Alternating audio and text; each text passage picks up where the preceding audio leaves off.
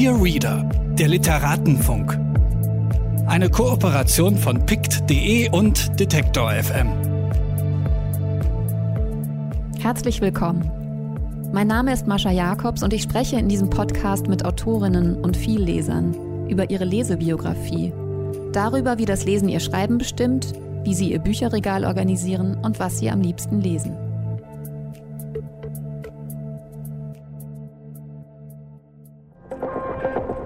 Bitte widmen Sie Ihre Aufmerksamkeit unserem Werbepartner. Dieser Podcast wird ermöglicht durch mojoreads.de. Mojo ist der neue Bioladen für Bücher im Netz. Hier findet ihr alle Bücher, ob Print oder E-Book. Ihr könnt sie an jeder beliebigen Stelle Probe lesen und euch auf der Plattform über das Gelesene austauschen. Wer Bücher empfiehlt, die dann gekauft werden, verdient 10% mit. Für Rezensionen und Kurzbesprechungen bekommt ihr Credits, die ihr dann wieder für neue Bücher auf der Plattform ausgeben könnt. Mojo nervt euch nicht mit Werbung und es gibt keine gekauften Reichweiten. Richtet euch jetzt eure eigene Leseecke bei mojoreads.de ein.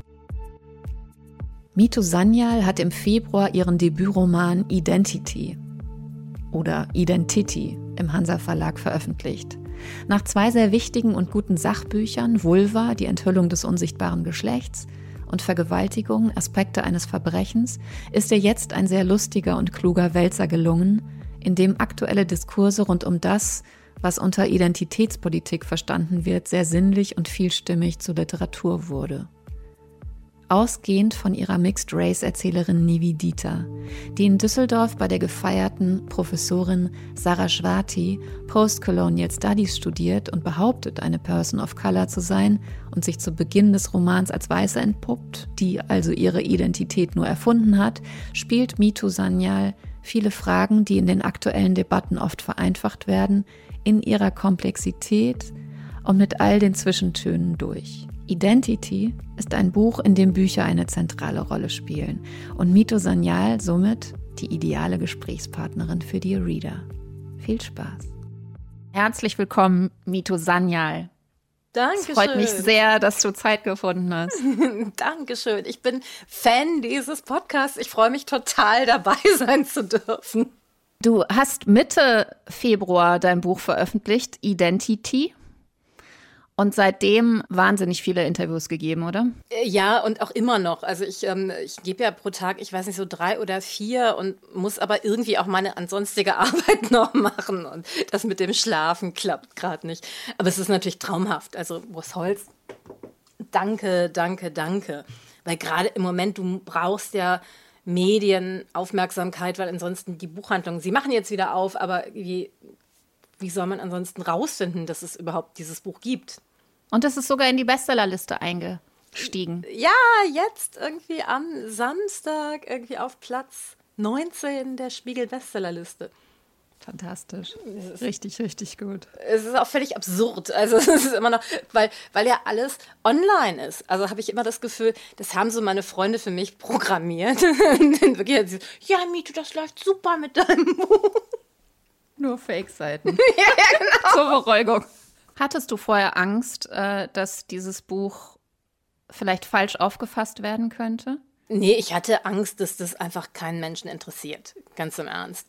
Und mir war überhaupt nicht klar, und es hätte mir klar sein müssen, dass Romane ja noch mal viel näher bei dir sind, obwohl es halt überhaupt nicht autobiografisch ist. Es ist tatsächlich eine Rezensorin meinte dann irgendwie der autofiktionale Text, mm -mm. wo ich dachte, aber was ist weniger autofiktional als das? Es ist nun wirklich eine komplett erfundene Geschichte. Ähm, die eine Hauptfigur ist 25 Jahre jünger als ich, die andere ist ein bisschen älter und weiß und alles ist, also ja, es spielt äh, am selben Ort, an dem ich auch lebe. Aber ansonsten ist halt wirklich, die Überschneidungen sind sehr relativ. Es ist wirklich, du tust viel mehr von dir da rein. Also ansonsten bei Sachbüchern ist es halt eine Argumentation, da können sich Leute dran stoßen oder nicht. Aber also es ist gerade auch bei Freunden, Freundinnen von mir, die das Buch dann gelesen haben, dass ich da wirklich dachte so, oh, ich hoffe, du findest es nicht ganz schlimm. Also als, als wäre es so eine Entscheidung von, magst du mich noch? Und du musst, also es ist ja irgendwie, die müssen es nicht alle unglaublich toll finden, aber wenn sie es abgelehnt hätten, hätte mich das auf einer Ebene getroffen, die viel existenzieller ist als mit den anderen Büchern. Und das, da habe ich nicht mit gerechnet. Also ich glaube, ich werde tatsächlich ab jetzt vorsichtiger Bücher rezensieren, weil ich halt wenn ich Aussagen mache, auch weiß, wie sehr sie treffen können. Und, und sie halt eben nicht als, das ist irgendwie ein, ein gutes Buch, ein schlechtes Buch irgendwie oder hier hat jemand nicht sorgfältig gearbeitet, sondern ich glaube inzwischen wirklich, die Leute arbeiten sorgfältig. Irgendwie, die geben sich viel, viel Mühe damit. Und es gibt halt Dinge, die interessieren mich nicht, die sind für mich nicht relevant. Aber der Gedanke, oder es gibt eine Rezension, die hat gesagt, ja, das, da habe ich mit Kalkül gearbeitet. Ich habe irgendwie mir Tweets schenken lassen aus Kalkül, damit es irgendwie besprochen wird. Und das hat mich tief getroffen. ich dachte, wow. Und also ein Buch aus Kalkül schreiben, wo ich denke, ja, gibt es erfolgreichere Dinge, die ich mit Kalkül machen könnte, die auch mir sehr viel schneller das geben würden. Aber das ist ja gerade ein beliebter Vorwurf in der rassismuskritischen Debatte, dass das mit Kalkül, mit der Idee, damit Geld zu verdienen, verknüpft sei. Was ja wirklich eine Unverschämtheit ist. Ah, danke schön. Ja, stimmt, natürlich. Klar, darauf bin ich überhaupt nicht gekommen. Ja, klar, es, es kommt aus diesem ganzen Rassismus, respektive irgendwie Rassismus, kritische Arbeit kritisch sehen, irgendwie Debatten. Ja, natürlich, klar. Jetzt verstehe ich auch ganz vieles, weil es gab halt auch so den Vorwurf, dass sie nicht genug leiden darin, also dass, dass meine Figuren aber nicht genug Opfer. ich denke, ja, ähm, stimmt. Es, es geht mir um die Zwischentöne. Es geht mir nicht darum, irgendwie wer ist wann wo zusammengeschlagen worden und der andere hat auf der Stirn Nazi stehen. Also es geht mir schon, wenn es um Rassismen geht, wenn es um, um auch die, die Probleme in der Ich-Findung. Es geht ja ganz, ganz viel darum, irgendwie wie in einer Gesellschaft zu leben, in der es Menschen wie dich nicht in der auf dem Bereich des Imaginären gibt, irgendwie, wie schwierig es darin ist, eine eigene Stimme zu finden oder irgendwie einen, einen eigenen Weg darin zu finden. Und die leidet, natürlich leidet die nicht die ganze Zeit, meine Hauptfigur. Die hat viel Spaß, die hat Sex und, und die hat halt nebenbei auch noch diese Auseinandersetzung. Also Nivedita, von der du gerade gesprochen hast, ist eine der Hauptfiguren, eigentlich die Hauptfigur des Romans die Hauptfigur, die Erzählerin und die zweite Hauptfigur ist halt ihre Professorin Saraswati, die irgendwie ähm, eine Medienpersona ist, ähm, Person of Color, die unterrichtet Postcolonial Studies und ist so Rollenmodell für Nivedita. Und dann kommt eines Tages raus, oh, sie ist aber nicht Saraswati, sie ist Sarah Vera Thielmann aus Karlsruhe und sie ist weiß. Und das steht aber direkt am Anfang des Buches. Also es ist nicht die Frage, ist sie weiß, ist sie braun, sondern das kommt buff am Anfang raus. Und die Frage, um die es dann in dem Buch geht, ist, was bedeutet das? Was bedeutet das für Nivedita? Was bedeutet das für Shadaswati?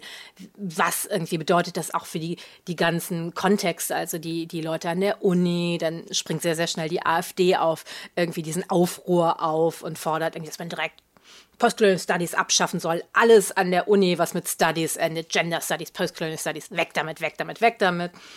Und ganz am Ende steht auch die Frage, kann es Verzeihen geben und wenn ja, unter welchen Bedingungen? Und es geht in dem Roman aber auch vor allem um Frauenfreundschaften und eben auch diese Verbindungen zwischen Shairaswati, dieser gefeierten, relativ narzisstischen und auch manipulativen Professorin, Nevidita und ihren Freundinnen. Genau, total. Also es ist total lustig, weil ich habe mich nicht hingesetzt, um einen Roman über Frauenfreundschaften zu schreiben und es ist aber dabei rausgekommen und das ist ganz toll, weil ich weiß, als ich angefangen habe zu schreiben vor mehr Jahren, als ich mich erinnern möchte, war es ein wichtiges Thema in meinem Leben. Ich möchte über Frauenfreundschaften schreiben können und es war aber auch eine Zeit in meinem Leben, in der auch meine Freundin unsere Freundschaften und ich auch weniger ernst genommen haben als ihre Beziehungen und ähm, wo, wo es halt wirklich auch schwer darum zu kämpfen war, diese Freundschaften ernst zu nehmen. Und jetzt bei diesem Roman war es nicht mehr mein Hauptthema. Es ging mir um ganz andere Fragen, aber es ist irgendwie wie so ein roter Faden, der sich da durchzieht. Es ist ganz stark die Beziehung zwischen Nivedita und ihrer Professorin, was auf der einen Seite eine Liebesgeschichte ist, aber eine intellektuelle Liebesgeschichte. Also eine irgendwie ähm, zwischen Mentorin und Mentee und was bedeutet das? und aber auch gerade zwischen Nivedita und ihrer Cousine Priti und Nivedita und ihrer irgendwie besten Freundin Uluce an der Uni. Also diese drei Beziehungen irgendwie sind so sehr, sehr, sehr zentral darin. Und das ist auch etwas, wo ich merke, da sind wir auch als Gesellschaft weitergekommen oder, oder vielleicht ist es nur meine Bubble. Ich habe wirklich das Gefühl, dass Frauen ihre Freundschaften, ihre persönlichen Beziehungen darin ernster nehmen, als sie das vorher getan haben und miteinander über andere Dinge reden, als nur über ihre Liebesbeziehungen mit, wenn sie heterosexuell sind, Männern. Bücher spielen aber auch eine große Rolle in dem Roman. Das ist so toll, dass du das sagst, weil dann hat mich noch niemand gefragt und das ist wirklich, das ist vielleicht eines der zentralen Themen in dem Roman. Es ist ja auf der einen Seite ein Campus-Roman, der überhaupt nicht am Campus spielt, weil Yasha Raswati irgendwie von der Kündigung bedroht ist und einfach nicht mehr zurück kann auf den Campus. Aber allein die Postcolonial Studies haben sich ja begründet aus der Literaturkritik heraus, also aus der Literaturwissenschaft heraus, irgendwie dieses, wie werden Menschen beschrieben in Texten? Wie entstehen Narrative? Was ist das, was irgendwie die Gesellschaft uns über uns sagt und was wir auch in uns hineinnehmen? Also eins der Grundlagenwerke war ja Decolonize Your Mind oder auch Homi Baba irgendwie kommt ja ganz stark aus der Literaturkritik und auch Gayatri Chakravarti Spivak und so. Nicht nur, es ist also natürlich nicht nur, aber es ist ganz stark davon ähm, beeinflusst und auch Nivedita sucht ja sowohl nach Narrativen in der Welt, also wie kann sie über sich selbst sprechen. An einer Stelle sagt sie ja, wie schwer es ihr fällt, ich zu sagen. Und das ist ja unter anderem etwas damit zu tun hat, dass der erste Roman, also sie ist ja Mixed Race, also ihre Mutter irgendwie ist zweite Generation irgendwie aus Polen, ihr Vater ist erste Generation aus Indien. Das heißt, sie selber ist sowohl dritte Generation als auch zweite Generation. Und das ist halt Mixed Race Menschen in Literatur einfach nicht gab, außer so als irgendwie die tragische Mulattin, die sich dann umgebracht hat oder irgendwie gestorben ist aus Liebeskummer oder, oder, oder. Der erste Mixed Race Ich-Erzähler in einem Roman war halt in der Buddha aus Suburbia von Hanif Qureshi. Also das 1990, da war ich 18 als das Buch rausgekommen ist. Das ist einfach unglaublich. Und ich habe das auch wirklich gelesen und mit diesem Gefühl von, das verändert mein Gehirn. Also ich lese dieses Buch und plötzlich gehen andere Dinge. Ich habe auch das gelesen und erstmal aufgehört zu schreiben, weil ich dachte, der hat alles gesagt, was jemals zu sagen ist. Das stimmt natürlich nicht, aber wenn du plötzlich was entdeckst, ist, ist das so. Und für Nivedita ist es halt auch, weil ihr Vater, der ja ihre Verbindung zu Indien ist, aber auch so Probleme hat, sich seine eigene Geschichte zu erzählen. Also weil er, weil der keine Sprache dazu hat, weil dem halt gesagt wurde, ah, du sollst auch kein Deutsch lernen, du musst Mathe machen, der ist Mathelehrer. Ne? Also das ist halt ähm, der ist A, eine Generation Männer, die weniger gelernt hat, über ihre Gefühle zu reden. B, ist er aber auch jemand, der wirklich auch seine eigene Geschichte nicht gelernt hat. Die ist wichtig, die kann ich anderen Menschen mitbringen. Und wenn Nivedita mit ihm kommuniziert, kriegt sie ganz wenig Wissen und sie hat das Gefühl, sie ist auch dadurch von Indien abgeschnitten und sagt, Charaswati, ihr liest doch ein Buch. Und sie so, wie jetzt? Und dann gibt ihr ganz viele Bücher über Indien. Ja, ja, stimmt ja klar, wenn ich mir ein anderes Thema erarbeite, mache ich das ja auch, indem ich recherchiere. Also nicht nur über Bücher, aber es ist einer von vielen Wegen dahin. Und Bücher spielen auf ganz vielen Ebenen Rollen. Die Beziehung zwischen Ulucci und Nivedita irgendwie besteht ja auch daraus, dass sie sich Kosenamen geben nach ihren Lieblingsschriftstellerinnen. Also ähm, Nivedita nennt irgendwie Ulucci nach Sadie Smith, nach einer von Uluccis Lieblingsschriftstellerinnen und Ulucci nennt Nivedita nach, nach Mars Devi. Und also sie so darüber läuft ganz, ganz stark auch Verbindung. Also ich fand es auch schön, dass es du an einer Stelle schreibst, für Nevidita waren Bücher Einmachgläser für Gerüche und Gefühle und erst danach für Geschichten und Gedanken. Genau, genau, weil A ist Nevidita ja eh ein Mensch, der, die ist jetzt, die hat jetzt nicht irgendwie, ist jetzt nicht wirklich synästhetisch, aber es ist halt schon so an der Grenze. Also sie nimmt ja ganz, ganz stark alles über ihren Körper wahr, die ganze Welt und alles. Und sie verbindet mit Büchern halt eben nicht die Theorie, sondern sie verbindet ganz, ganz stark ihre Gefühle, ihre, ihre, irgendwie ihre Wahrnehmung auch. Also es ist halt wirklich, sie nimmt ein Buch in die Hand und riecht, was sie gerochen hat zu dem Zeitpunkt, als sie es gelesen hat.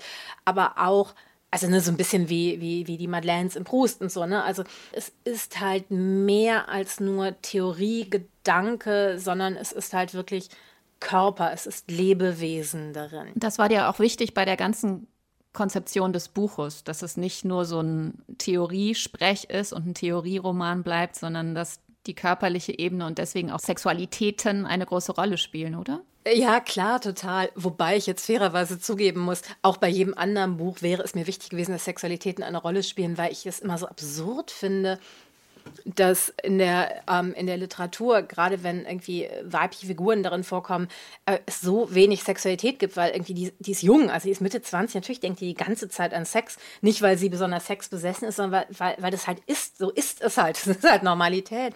Und deshalb wollte ich das auch abgebildet haben in Literatur oder mir war völlig klar, ich will nicht einen Roman schreiben, in dem es nicht mindestens einen Orgasmus gibt, weil das ist ja nicht so, das Leben ist ja nicht so. Aber in dem Fall ist es halt doppelt wichtig, weil der Körper ist ja die Schnittstelle, wo diese ganzen Theorien real werden. Also der Körper ist ja auch sozusagen das, womit wir es für uns abgleichen können, wo wir sagen können, stimmt es, stimmt es nicht, wie nehme ich es wahr? So, wo wir uns erden in unserer Erfahrung. Und gerade ein Buch über Identitätspolitiken also ich hätte ja auch ein Sachbuch schreiben können und auch die Entscheidung, einen Roman zu schreiben, ist mir ganz wichtig, dass es eben nicht nur ein Diskursroman ist, sondern dass es Figuren sind, denen man emotional folgen möchte, sogar wenn die Diskurse einen nicht so sehr bewegen, sondern irgendwie, dass man diesen, diesen Menschen folgen möchte, weil für die Menschen in dem Buch sind die Diskurse wichtig und deshalb vertraue ich dir und gehe mit. Ich lese ja auch Bücher über TiefseetaucherInnen und irgendwie, ich will nicht Tiefsee tauchen, das ist das allerletzte, was ich möchte. Aber wenn es gut geschrieben ist, dann kann ich dem folgen und denke, ja klar, natürlich, irgendwie, da, an den Boden des Meeres, da wollen wir hin. Also ich, ich liebe Thomas Meinecke zum Beispiel sehr, aber ich wollte eben nicht Tomboy für Race schreiben, weil, weil es eine andere Form von Literatur ist. Also eine wirklich sinnliche Literatur? Ja, total. Also ich wollte auf jeden, jeden Fall eine sinnliche Literatur schreiben, weil ähm, das ist ja die andere Sache. Wir sind ja auch von den Dingen, die uns passieren, in der Form betroffen, weil wir wir sind, weil wir alles mitbringen, was wir mitbringen. Das heißt, andere Figuren in dem Buch sind anders davon getroffen als Nivedita. Die sind alle von Charleswatis Verrat betroffen, die finden es alle schrecklich, aber aus unterschiedlichen Gründen und unterschiedlich und anders, weil sie aus anderen Richtungen dahin kommen. Das stimmt alles. Also nicht das eine ist wahrer als das andere, sondern alles ist in sich richtig. Es gibt dann natürlich intersubjektive ähm, Dinge, die auch, die auch verhandelbar sind. Also es ist nicht so, dass die Wirklichkeiten nebeneinander stehen und irgendwie man darüber nicht kommunizieren kann. Manche Sachen brauchen Zeit. Das letzte Kapitel ist ja nochmal neun Monate später. Die brauchen diese neun Monate, um irgendwie auch nochmal anders drüber reden zu können. In der Situation geht es nicht. Oder auch irgendwie ihre Cousine Priti aus ihrem eigenen schlechten Gewissen ist ja plötzlich unglaublich irgendwie verzeihend und verstehend und offen, was ja Nivedita überhaupt nicht von Priti gewohnt ist. So, hey, warte mal, halt, du bist doch diejenige, die immer sagt, hier ist schwarz, hier ist weiß, das ist richtig, das ist falsch. Wie kann das sein? Warum hast du plötzlich die Milch der menschlichen Güte getrunken? Du hast ja gerade schon gesagt, direkt am Anfang wird klar, Saraswati ist nicht das, was sie vorgegeben hat zu sein. Und dann werden sozusagen die unterschiedlichen Reaktionen dieser Frauen, die du jetzt gerade genannt hast, darauf so durchgespielt. Und aber auch in so eine Art Taumel gebracht. Die Diskurse sind kompliziert. Die Diskurse sind kompliziert und mir ging es auch darum, wenn man manchmal von außen auf die Diskurse schaut, hat man das Gefühl, ja, aber, aber ist es nicht alles zu viel? Und auch zu zeigen, die sind aber unter anderem so kompliziert, weil es diese ganze Geschichte gibt. Also weil es so diese unglaublich langen, tiefen Wunden gibt. Und vielleicht müssen wir an bestimmten Punkten aufhören, uns Argumente um die Ohren zu hauen. Vielleicht müssen wir uns diese Wunden angucken und schauen, wie können wir die erstmal heilen. Wie können wir erst einmal in einen Zustand kommen, in dem wir überhaupt eine Möglichkeit haben, uns die Argumente anzuschauen und irgendwie nicht hinter unseren Panzern sowieso schon stehen. Und es gibt auch noch eine andere Sache, die mir ganz wichtig daran war. Nivedita wird ja am Anfang von ihrem Beziehungspartner verlassen und irgendwie zieht dann für drei Wochen zu Saraswati, irgendwie nachdem das irgendwie ähm, rauskommt. Und es war mir halt auch wichtig zu sagen, ja, aber wenn ihre Beziehung weiter gelaufen wäre, egal wie wichtig ihre Professorin ist, wäre die zu Hause geblieben. Die hätte Saraswati besucht und wäre danach aber nach Hause gegangen und hätte ihren Alltag weitergelebt. Also auch ihre aktuelle Lebenssituation macht diese vollkommene Auseinandersetzung damit möglich erst. Oder dass sie dann sich den ganzen Tag lang Argumente um die Ohren hauen und dann abends irgendwann auch pff, am Balkon sitzen, Glas Wein trinken irgendwie und dann halt über tatsächlich über Nividitas Liebesgeschichte reden, weil irgendwie jetzt muss man auch mal über was anderes reden, jetzt reicht's auch. Klar, und das fällt natürlich in so Internetdebatten alles weg. Genau, wir können es auch nicht in den Arm nehmen und ganz vieles davon ist halt auch Anwesenheit, also wirklich Präsenz. Also Shadaswati, auch wenn die an ganz vielen Punkten ja Nivedita nie die Antworten gibt, die Nivedita haben möchte, bleibt die anwesend. Und irgendwie, und Nivedita kann sich an ihr abarbeiten, sie bleibt immer noch da. Irgendwann bröckelt es auch bei Shadas, weil natürlich, das geht ja gar nicht. Aber es dauert auch irgendwie. Also da, da muss man auch lange dran arbeiten, bis da ein paar Risse reinkommen. Ich möchte noch mal kurz eine Stelle zitieren, die das ganz gut zusammenfasst, worüber wir jetzt gerade sprechen. Du sprichst da von dem Taumel, den Gespräche mit Charaswati in schöner Regelmäßigkeit verursachten, wenn sich alle Gewissheiten auflösten und jeder Gedanke Augen bekam und zurückschaute.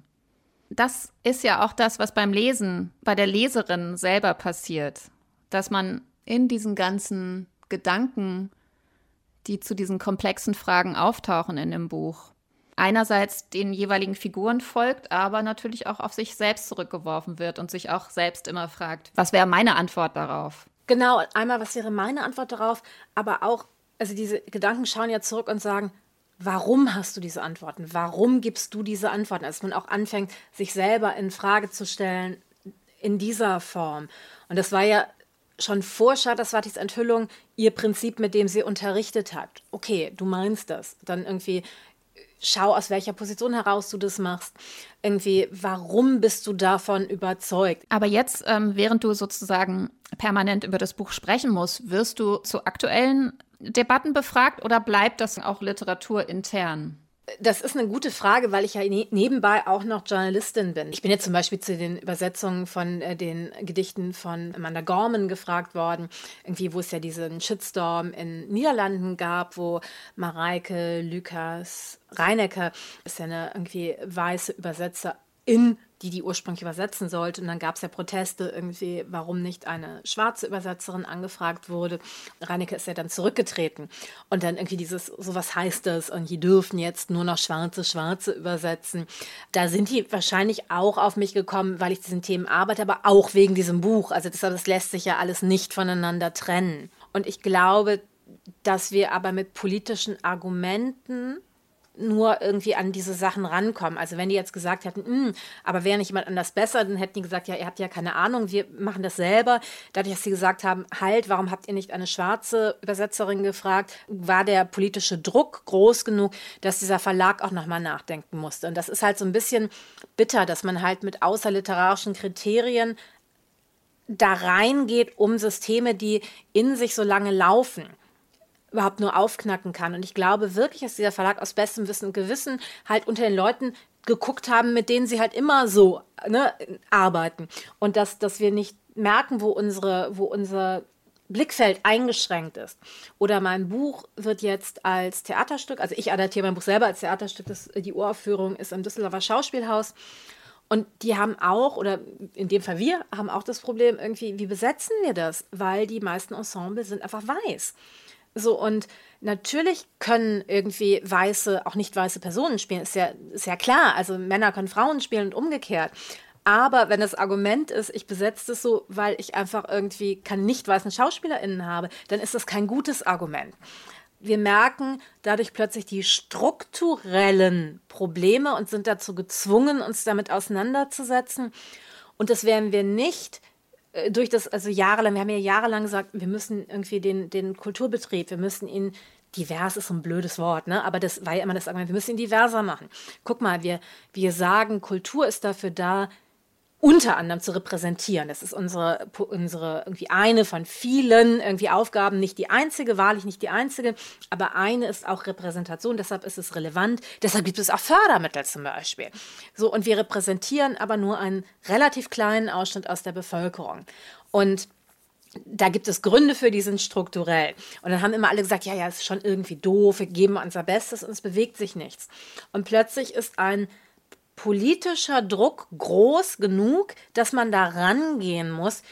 Und das sind ja alles Sachen, die über Argumente, die sich essentialistisch anhören, nur aufgebrochen werden können. Deswegen gilt auch weiter das Biwak, die Spivak-Sentenz. Es muss einen strategischen Essentialismus geben. Genau, und wir müssen uns aber darüber klar sein, und das ist halt immer die Gefahr, wie bei allen irgendwie, dass wir, wir lernen ja, wir müssen eine Identität proklamieren, um eine politische Stimme zu haben, in dem wie Politik in unserer Welt funktioniert, in, einer anderen, in einem anderen politischen System. Aber wir müssen sagen, ich als Frau fordere oder ich als POC fordere oder, oder, oder. Wir müssen beweisen, dass ich als Gruppe benachteiligt bin, um Forderungen zu stellen. Ich kann nicht sagen, ich möchte in einer anderen Welt leben. Ich, so stelle ich mir die Welt besser vor, sondern ich muss sagen, hier fehlt mir was, hier kriege ich weniger Geld als und so weiter. Und dieses Denken und dieses Beweisen geht aber nicht nur in die Argumentation hinein, sondern es geht ja auch nach innen. Also das heißt, ich fange auch selber an, auf mich selber als POC, als Frau, als in dem Fall als Person, der etwas genommen ist, zu schauen.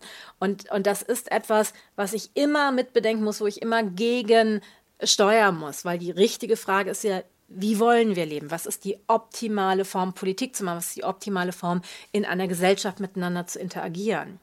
Wenn wir uns jetzt gerade die Diskurse anschauen, ja, und diese wahnsinnige Kränkung scheinbar auch, die das Thematisieren von Weißsein äh, bei vielen Leuten auslöst. Also das kann man ja gerade sehr, sehr gut sehen. Nicht, dass sich jetzt diese Leute, die gegen Veränderungen wehren, sozusagen auch noch schützen will. Aber ich frage mich nur die ganze Zeit, wie man sozusagen auf einer anderen Ebene es schafft, dass die zuhören abseits ihrer Kränkungserlebnisse.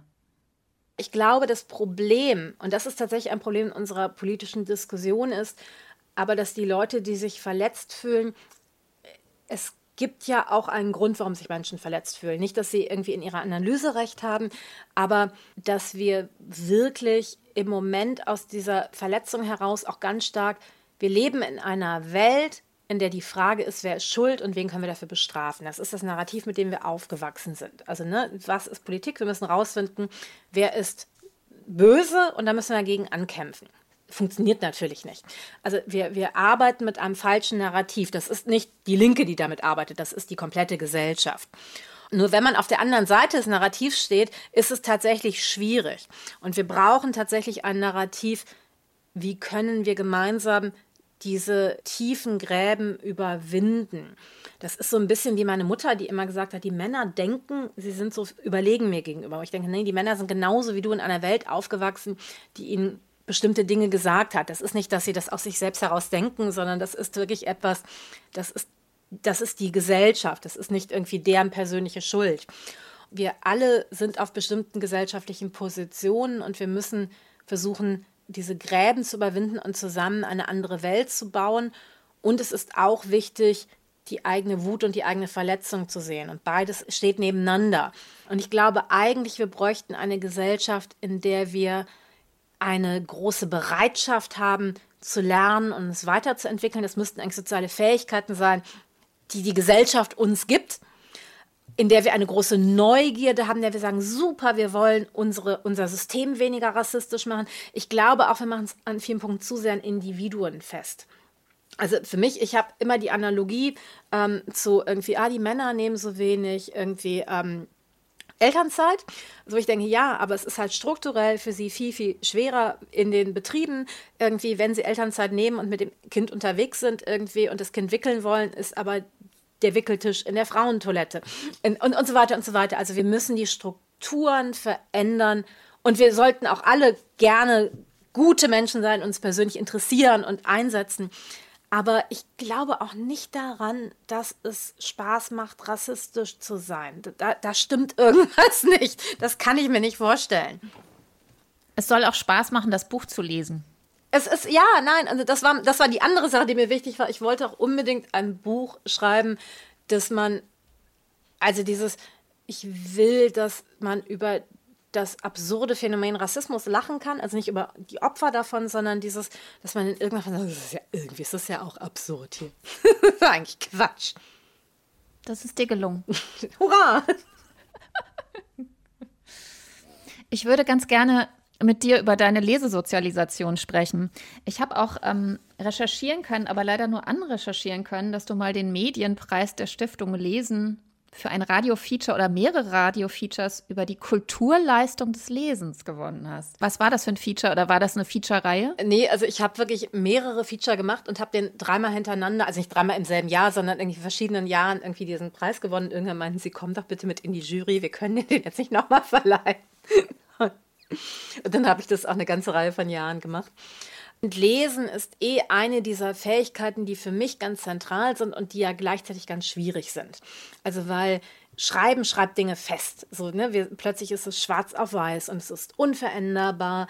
Eine der großen Probleme, die wir haben, sind ja die Buchreligionen, die sagen so, und hier ist die Wahrheit, hier ist der eine Gott und wuff. Es gibt ganz, ganz vieles, was ich politisch schwierig daran finde, gerade an Alphabetschriften ganz, ganz schwierig finde. Und ich liebe Lesen, ein Leben ohne Lesen wäre schrecklich, ich, ich will schreiben. So, ne? Also, und das, das beides irgendwie steht nebeneinander und gleichzeitig lesen wir ja auch nicht linear. Wir müssen einen Text linear aufschreiben, aber Lesen im Kopf funktioniert ja ganz anders. Und dann gab es ganz viele unterschiedliche Feature, wo ich auch mit Leuten darüber geredet habe, wie sie lesen. Deshalb mag ich auch deinen Podcast so gerne. Eine Sache, die ich ganz toll finde, ist Bücher wiederlesen. Ich lese ja Bücher am liebsten mehrmals. Und, und auch hm, die, diese Vorstellung, wie verhalten sich Bücher zueinander. Also ich, hab, ich stelle in meinem Bücherregal immer Bücher nebeneinander, wenn ich das Gefühl habe, die Figuren darin mögen sich auch und haben viel miteinander zu tun und können sich dann, ja, ja, können sich dann besuchen. Und, und eines der Bücher, die ich dir vorgeschlagen hätte, aber es gab halt so viele und ich musste mich auf drei beschränken, wäre Jasper Ford gewesen. Jasper Ford, der in seinen Büchern über die Buchwelt schreibt. Also es gibt halt Detektive, die in die Buchwelt hinein reisen und darin auch teilweise leben. Und er erklärt, wie die Buchwelt funktioniert. Und wo ich dachte, das ist eine, ist eine Doku. Genauso funktioniert sie für mich. Also, dass irgendwie die Figuren in den Büchern irgendwie, ähm, die müssen ja auch mal in Urlaub gehen, dann werden die von anderen vertreten. Deshalb liest du das Buch und dann sind sie manchmal besser, manchmal schlechter, weil halt die Leute in Urlaub fahren. Und irgendwie, je mehr Leute ein Buch lesen, desto besser wird auch das Buch, weil irgendwie die Lesenden ja ihre Energie in dieses Buch hinein, irgendwie hinein projizieren. Es, es gibt so ganz, ganz schöne Dinge irgendwie, was mit Büchern passiert, wenn die nicht gelesen werden, dass sie sich so langsam auflösen und, und irgendwann die Buchstaben sich auflösen und dann immer hier Lücken sind, da Lücken sind. Ach toll, das kenne ich überhaupt nicht. Genau, und das ist die Backstory, aber dann auch wirklich, dann gehst du durch eine Tür und da ist sie dann auch da, die ganze Backstory für das Buch. Ja, Jasper Ford, irgendwie, also die, das ist diese Thursday Next Serie. Ich finde die Übersetzungen schwierig, aber das, da bin ich wahrscheinlich nicht ganz fair, also weil ich das Original so, so, so, so, so toll finde und es genauso haben möchte. Und der dritte Band ist halt, der spielt halt in, ganz intensiv in dieser Buchwelt und es ist ganz, ganz toll. Und eins meiner absoluten Lieblingsbücher. Kannst du dich sehr, sehr gut an Figuren erinnern? Also wenn du sogar dein Bücherregal so organisierst, dass die miteinander sprechen können? Hast du ein gutes Gedächtnis für Figuren? Doch, ich habe ein relativ gutes Gedächtnis irgendwie sowohl für die Figuren als aber auch irgendwie auf welcher, also nicht auf welcher Seite äh, Seitenzahl, sondern wo auf der Seite bestimmte Zitate stehen. Deshalb kann ich die ganz gut wiederfinden. Markierst du? Absolut, absolut. Und ich habe auch, als ich meinen, meinen jetzigen Mann, also nicht meinen jetzigen, ich habe nicht davor andere gehabt, sondern als ich meinen Mann kennengelernt habe, hat er mir ein Buch geliehen und meinte, ah, du kannst auch irgendwie Sachen drin anstreichen und du kannst auch in der Badewanne lesen. Ich dachte, du bist der Mann meines Lebens, hurra. ja. Und hast du schon als Kind viel gelesen? Also wann ging das los mit der Lesewut? Ich habe super viel gelesen, aber äh, sehr, sehr einseitig. Ich habe, also meine Mutter hat mir irgendwie in den Pleiten vorgelesen und dann habe ich mich entschieden, super, irgendwie finde ich gut. Irgendwie, ich lese nur in den Pleiten. Ich möchte jetzt nicht behaupten, dass ich das wirklich durchgezogen habe, aber zu 90, 95 Prozent habe ich halt meine komplette Kindheit über nur Bücher von Ine Pleiten gelesen. Auch weil ich, dann habe ich dann mal, weiß ich nicht, Michael Ende gelesen und war einfach wirklich empört. Also als Kind schon empört, weil der mit mir geschrieben hat, so von oben herab, liebes Kind, ich sage dir jetzt, und, und das, das merkst du. Und, und dieses Merken, dass Sprache in, also ne, wie Sprache in Büchern funktioniert und wie sie anders ist. Also ich habe Politik nicht gemerkt und in, in Pleiten, also Rassismus, Sexismus galore, ne? also wirklich, wirklich, wirklich. Aber sie hat mit mir gesprochen, als wäre sie ebenfalls gleichaltrig wie ich und würde mir diese Geschichte erzählen. Das hat mich sehr, sehr, sehr angesprochen und hat mich so in gewisser Form auch für andere Bücher verdorben. Dann habe ich ganz lange nur, nur, nur diese Bücher gelesen. Und dann, das ist nämlich der Link zu dem ersten Buch, was ich mitgebracht habe, habe ich tatsächlich von Kate Bush Wuthering Heights gehört, dieses Stück, und bin dann zu meiner Englischlehrerin gegangen und habe sie gefragt, irgendwie, also weil da stand irgendwie auf der Platte, dass sich auf ein Buch bezieht Schallplatten damals noch irgendwie, welches Buch das war. Und sie meinte, ja, das ist doch von den Brontes. Also sie hat tatsächlich damals das doch von Charlotte Bronte geschrieben, war aber Emily Bronte egal. Und dann habe ich mir dieses Buch geholt und es, das war der erste Roman-Roman, den ich gelesen habe. Und der hat mich wirklich umgehauen. Ich dachte, das ist es. Genau. Buff. So, und das war sozusagen von Ine Bleiten direkt zu Emily Bronte. Sturmhöhe heißt es ja auf Deutsch. Klingt schrecklich im Vergleich zu Wuthering Heights. 1847 ist das Buch erschienen. Emily Bronte hat es auch noch unter einem Pseudonym veröffentlichen müssen. Genau, Alice Bell. Ähm, es ist wirklich so eine Sorte von Buch, wo du denkst, so 1847, wie geht das? Wie ist das möglich? Und ähm, ich liebe Charlotte Bronte auch sehr.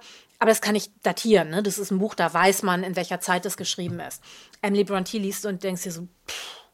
also du weißt natürlich, in welcher Zeit es spielt, aber es ist so an vielen Punkten wie ist es möglich? Ist ein postmoderner Roman irgendwie, irgendwie mit diesen unterschiedlichen Stimmen, dass eigentlich immer wieder dieselbe Geschichte erzählt wird. In unterschiedlichen Generationen, dass die auch immer alle dieselben Namen haben und zwischendurch immer so ein bisschen durchwürfeln und dann halt irgendwie äh, eine Frau den Männernamen hat und dass du wirklich immer das Gefühl hast, da wird so Identität mehrfachst durchgespielt. Und dass ein großer Teil der Geschichte am Rand eines Buches erzählt wird die Informationen, die wir aus der Kindheit bekommen, irgendwie kriegen wir aus diesen Notizen am Rande eines Buches. Und ich dachte, wenn die das machen kann, dann machst du das auch. Dann mache ich das, klar, wenn Emily Blunt das ist autorisiert. Naja, und das alles drin ist Liebe über den Tod hinaus, es, ist, es sind Geister drin, es ist irgendwie Popkultur drin, also es sind Nursery Rhymes drin, es ist Slang drin, es ist Dialekt drin, es ist ganz viel Gewalt drin. Und alles, so, alles, was man sich so von Literatur wünscht. Wie oft hast du dieses Buch dann nochmal gelesen? Oft. sehr, sehr oft. Und es ist immer noch so, ich kann immer noch das komplette Buch lesen. Und ich habe mich immer danach gesehen, dass es eine gute Prequel oder Sequel von Wuthering Heights gibt habe die nicht gefunden. Bei Jasper Ford gibt es eine in einer ganz kleinen, also in einer Szene in diesem Buch, von dem ich eben geredet habe. Da geht diese Literaturdetektivin zu so einer Counseling-Session, gehen sie zu Wuthering Heights, dann müssen sie Anger-Management machen. Und dann sitzen die alle zusammen. Und, und dann wird nämlich erklärt, dass irgendwie Heathcliff sein ganzes Geld gemacht hat, weil er Pornostar geworden ist. Weil der ist ja weggegangen und kommt dann plötzlich reich zurück. Wie zum Teufel kann man das machen? Super lustig. Also Heathcliff ist das Findelkind Genau. Ähm, es aufgenommen wird in einer Familie. Mit irgendwie einem Sohn und einer Tochter in der Familie und er wird dann der beste Freund dieser Tochter und der Sohn hasst ihn. Und irgendwie, als dann der Vater stirbt, und es ist nicht ganz klar, ist er vielleicht der illegitime Sohn des Vaters, weil der hat einfach dieses Kind gefunden, wusste nicht, wo die Eltern waren, nehme ich mal mit nach Hause. Super. Und dieses schwarze, definitiv nicht weiße Kind bringt es halt nach Hause die werden alle gleich erzogen und dann plötzlich, irgendwie als dann der Vater irgendwann stirbt und der älteste Sohn erbt, entrechtet er halt Heathcliff und in einer unglaublich brutalen Form. Es ist halt klar, dass Heathcliff und Cassie aneinander verliebt sind und trennt die beiden. Und Cassie durch eine lange Verknüpfung von Umständen heiratet dann schließlich den Nachbarssohn, der halt reich ist. Und in gewisser Form ist es ja schon auch dieses in der Welt 1847, wie sie war, ist ja auch für die beiden kein Raum. Also ne, in der symbolischen Ordnung da ist für Cassie und Heathcliff kein Raum. Das heißt, sie müssen in eine andere Ordnung gehen. Und das ist halt dann, also dann gehen die halt als Geister übers Moor und alle wissen, ja klar, die sind da, ist jetzt halt so fein. Und dieser Gedanke von, es gibt eine andere Welt, es gibt eine andere Option. Und auch wenn wir sie nur geisterhaft sehen können, es gibt sie aber noch parallel, wo andere Regeln gelten. War das auch einer der Gründe, warum du dann Literaturwissenschaft, also ich glaube, du hast englische und deutsche Literaturwissenschaft studiert. Nein, weil ich habe ja ursprünglich mit äh, Kunstgeschichte und Philosophie angefangen und äh, Kunstgeschichte in Düsseldorf damals war einfach total langweilig. Also Kunstgeschichte ist ein super Fach, aber das war ein mini-mini-Studiengang und also sie sind niemals auch nur in die Nähe der Moderne gekommen. Und ich habe sehr, sehr schnell aufgehört und habe dann eigentlich mich einmal so durch die philosophische Fakultät hindurch, also ich, das konnte man ja damals noch halt, kannst in andere Studien so wechseln, bis auf die Romanistik, ich kann kein Französisch, kein Italienisch, gar nicht so. Und das war ein Problem, weil ich bin dann irgendwann in der Germanistik hängen geblieben und ich mochte damals deutsche Literatur nicht. Also das, was es damals an deutscher Literatur gab, ist nicht meins. Also ich, es gibt ganz viel, was ich daran bewundere, was großartig ist. Die deutschsprachige Literatur heute ist auch eine andere, aber sie war nicht gut für mich. Und ich weiß, ich habe zum Beispiel ähm, ganz DDR-Literatur sehr, sehr gemocht. Ich habe Christa Wolf, ich, ich, bewundere Christa Wolf nach wie vor sehr. Eines meiner vielen Lieblingsbücher ist die Cassandra. Aber ich würde niemals so schreiben können und wollen. Und ich habe aber damals versucht, so zu schreiben. Es war ganz, ganz schlecht für mich. Also es war schlecht für mich als Autorin und es war aber auch schlecht für mich als Mensch. Und diese Form von, es ist ja nicht Depression, aber es ist ja eine bestimmte Form von nach innen gehen und tiefer schürfen und, und, und in den Schmerz hineingehen, eine sehr sinnliche irgendwie, das, das bin nicht ich und das ist nicht gut für mich und für mein Denken. Während ja die englischsprachige Literatur gerade wenn es tief gehen soll, auch viel mit Humor und Brechung arbeitet. Und es ist viel näher an dem, wie ich gut schreiben kann. Und ich mag Dialoge, ich mag einen Plot, ich mag klar erkennbare Figuren, die echte Figuren sind und nicht nur Chiffre sind und so. Und dann irgendwann zu sagen, ich nehme das, was ich gut finde, aber ernst, war ein riesiger Schritt.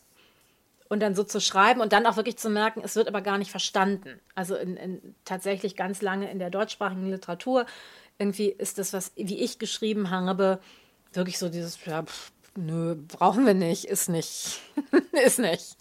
Also ich hatte eine sehr, sehr schöne Kurzgeschichte vor 25 Jahren oder so geschrieben. Und dann hat mich meine nach wie vor irgendwie Agentin, irgendwie Karin Graf, angerufen und gesagt, irgendwie, wie sieht es denn aus? Und ich habe ihr gesagt, ja klar, und ich schreibe auch einen Roman. Und dann hat sie den Verlagen angeboten. Und da war wirklich dieses, auch wir haben doch schon eine Innerin, wir brauchen nicht noch eine im Programm. Und ich glaube, das war sogar irgendwie Mira Sayal, die andere Innerin. Und weil es mir so lange so schwer gefallen ist, eine eigene Stimme zu finden literarisch, also zu sagen, ich will so schreiben und in dem Fall, ich will so schreiben wie die angelsächsischen, also eigentlich, das ist auch der Link zu dem nächsten Buch, irgendwie, auch wenn wir es nicht chronologisch machen, also zu irgendwie Mira Sayal. Eigentlich war das so, wo ich dachte, ja, das ist die Art von Stimme, die ich haben möchte, um über diese Texte zu schreiben. Und mir diese Stimme auch zuzugestehen, dann sagt mir, warum hast du nicht mit einer anderen Stimme geschrieben? Ich denke aber, weil das meine Stimme ist. weil weil, genau das immer mein Problem war, keine Stimme mir, mir auch erlauben zu können. Und, und, und das ist der Akt der Selbstermächtigung darin. Lass uns mal auf das Buch zu sprechen kommen, ähm, weil es dann vielleicht auch verständlicher wird, ja. ähm, was du genau damit meinst. Äh, Mira Sayal, Life isn't all ha ha hi hi, heißt es auf, im Englischen, Original. Der entsetzliche deutsche Titel ist Sari, Jeans und Chilischoten. Und ich denke so, kein Wunder, dass das hier unter Exotismus gelaufen ist. Das ist wirklich schlimm. Äh, 1999 erschienen. Weißt du noch, wie es zu dir gekommen ist? Ja, ähm, und zwar, es ist wirklich eine schöne Geschichte, denn es gibt in Düsseldorf die ähm, British Library und das ist eine der Brückenbibliotheken, als die Engländer, also die, die Alliierten nach Deutschland gekommen sind, haben sie sich ja überlegt, wie machen wir es hier? Irgendwie bestrafen oder Bildung und haben sich dann für Erwachsenenbildung entschieden und haben diese ganzen, also nach dem Zweiten Weltkrieg, diese ganzen Brückenbibliotheken gegründet zur irgendwie Demokratisierung auch. Und das waren ja wirklich magische Orte in der Nachkriegszeit, weil die hatten eine Heizung, also eine, gerade in diesem unglaublich kalten Winter und die hatten sowas wie internationale Presse, was ja alles verboten war. Die hatten die ganzen Bücher, die verboten waren. Und in Nordrhein-Westfalen, weil wir halt die Briten hatten, waren es halt die Brückenbibliotheken. Es gibt ja die Amerika-Häuser und so weiter, die ein ähnliches Prinzip verfolgen. In der Brückenbibliothek hat meine Mutter meinen Vater getroffen. Und ich bin in die Brückenbibliothek gegangen, habe meinen Mann da getroffen. Und ich habe da das erste Buch von Mira Saal gefunden, nämlich Anita und Me. Das ist aber nicht ins Deutsche übersetzt. Und das war wirklich so das erste Buch, wo ich dachte, ja, das schreibt über mein Leben, ist natürlich überhaupt nicht. Halt ein indisch-englisches Mädchen, die in so einem kleinen Dorf aufwächst, in der Nähe von Wolverhampton, irgendwie, die sich darin einen Platz er erobern muss. Und es war so, so, so toll. Und die hat noch kein weiteres Buch geschrieben. Und dann bin ich in den Sternverlag, den es damals noch gab, gegangen und habe irgendwie nachgefragt, was sie denn sonst noch gemacht hat. Und dann gab es eine Kassette weil die ist halt Comedian gewesen in dieser Comedy Goodness Gracious Me und dann haben die mir eine Kassette von der BBC bestellt und, und da war diese Comedy-Serie drauf. Und diese Comedy-Serie hat einen wahnsinnigen Einfluss darauf, wie auch Humor in meine Bücher hineinkommen sollte. Weil ich da zum ersten Mal mitbekommen habe, wie man über Rassismus lachen kann. Und irgendwann ist dann ihr zweites Buch rausgekommen, dann habe ich das vorbestellt und hat das ganz lange gedauert. Das ist eigentlich insofern nochmal toller, das ist halt eben nicht irgendwie Aufwachsen als Kind und Coming of Age, sondern es sind halt drei erwachsene Frauen, irgendwie indisch-englische Frauen in London und ihre unterschiedlichen Lebenswege und ihre Freundschaft miteinander. Und das war für so eine erwachsene postmigrantische Perspektive. Und was die aber hatten, was ich nicht hatte, in England gibt es eine Community. Also in England sind halt Inder, Pakistanis irgendwie eine sichtbare und es gibt halt überhaupt immer viele voneinander. Man, man trifft sich halt irgendwie wieder. Und das ist halt, wenn du in irgendeiner Form ein indisches Elternteil hast, hier wirklich anders. Du bist halt so die unsichtbare Minorität. Das hat ganz viele Vor- und ganz viele Nachteile. Es hat den Nachteil, dass, dass die echt viel, viel, viel, viel mehr Rassismus abbekommen, als ich hier für indisch sein. Also für nicht deutsch sein, ja. Für nicht weiß sein, ja. Aber für indisch sein, nein. Indisch sein ist das Tollste, was man sein kann. Und das ist in England wirklich anders. Das hatte etwas, was ich sehr beneidet habe, nämlich dieses Gefühl von Community und ein, ein Bewusstsein dafür, wer ist wir. Das dritte Buch, was du mitgebracht hast, ist von Dorothy Sayers. Genau, Dorothy L. Sayers, Godi Night. Ich habe tatsächlich auch nochmal überlegt, welche der Bücher einen Einfluss auf mein Buch gehabt haben. Und das ist, also ich hatte dir ja nochmal mehr, du hast dann ausgewählt und es war eigentlich genau richtig, dass du dieses Buch ausgewählt hast. Denn Dorothy Sayers, es ist ein Campus-Roman, es ist ein Campus-Krimi. Dorothy Sayers ist die Schöpferin von Lord Peter Wimsey und Harriet Wayne, als in dem Fall als Ermittler-Duo. Und die beiden verhandeln in dem Buch sowohl eine Beziehung auf Augenhöhe als halt auch einen Fall. Und es ist ein Krimi ohne Mord. Das finde ich auch super. Es ist ja auch sehr, sehr selten. Und mit einem richtig guten Motiv und, es, und ein ganz wichtiges Thema ist halt Integrität von Wissenschaft. Unglaublich ernst, die eigene Arbeit ernst zu nehmen. Es war einer der ersten Romane, die ich gelesen habe, wo die weiblichen Figuren ihre Arbeit ernst genommen haben. Das sind halt Wissenschaftlerinnen und die reden die ganze Zeit über ihre Arbeit und es ist super wichtig für sie. Die müssen sich noch entscheiden zwischen Arbeit und Liebe, also zwischen Arbeit und Ehe. Das ist irgendwie zu dem Zeitpunkt eine relativ bittere Entscheidung. 1934. Ja, ja. Spielt es. Genau, genau. Das, das kann man überhaupt nicht groß genug schreiben, weil das ist so ein bisschen wie sich zwischen Armen und Beinen zu entscheiden oder so. Also es ist halt so, willst du zwischen Lesen und, und Schreiben können entscheiden, weil also das ist wirklich eine, eine Sache. Ich glaube, ich wäre weniger liebesfähig, wenn ich nicht die Arbeit machen könnte, die mich als Person ausmacht. Aber wenn ich nur meine Arbeit machen würde und nicht meine also Liebe irgendwie nicht nur zu meinem Partner, sondern überhaupt auch Liebe zu meinen Freundinnen. Also wenn ich diese Aspekte nicht hätte, dann hätte meine Arbeit keine Seele. Und Harriet Vane kriegt ja beides am Ende. Gordy Nights ist die deutsche Übersetzung ist Aufruhr in Oxford. Das gibt auch schon ein bisschen einen Hinweis darauf. Es spielt an einem fiktiven Frauencollege in Oxford, wo ein Aufruhr herrscht, weil da verschiedene sehr seltsame Dinge passieren. Genau, es gibt anonyme Nachrichten, ähm, es gibt offensichtlich Sabotage.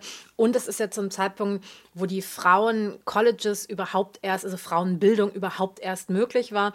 Und da immer drauf geguckt wurde von, ja, ja, Frauen sind ja gar nicht dazu in der Lage, vielleicht sollten wir es ja wieder verbieten.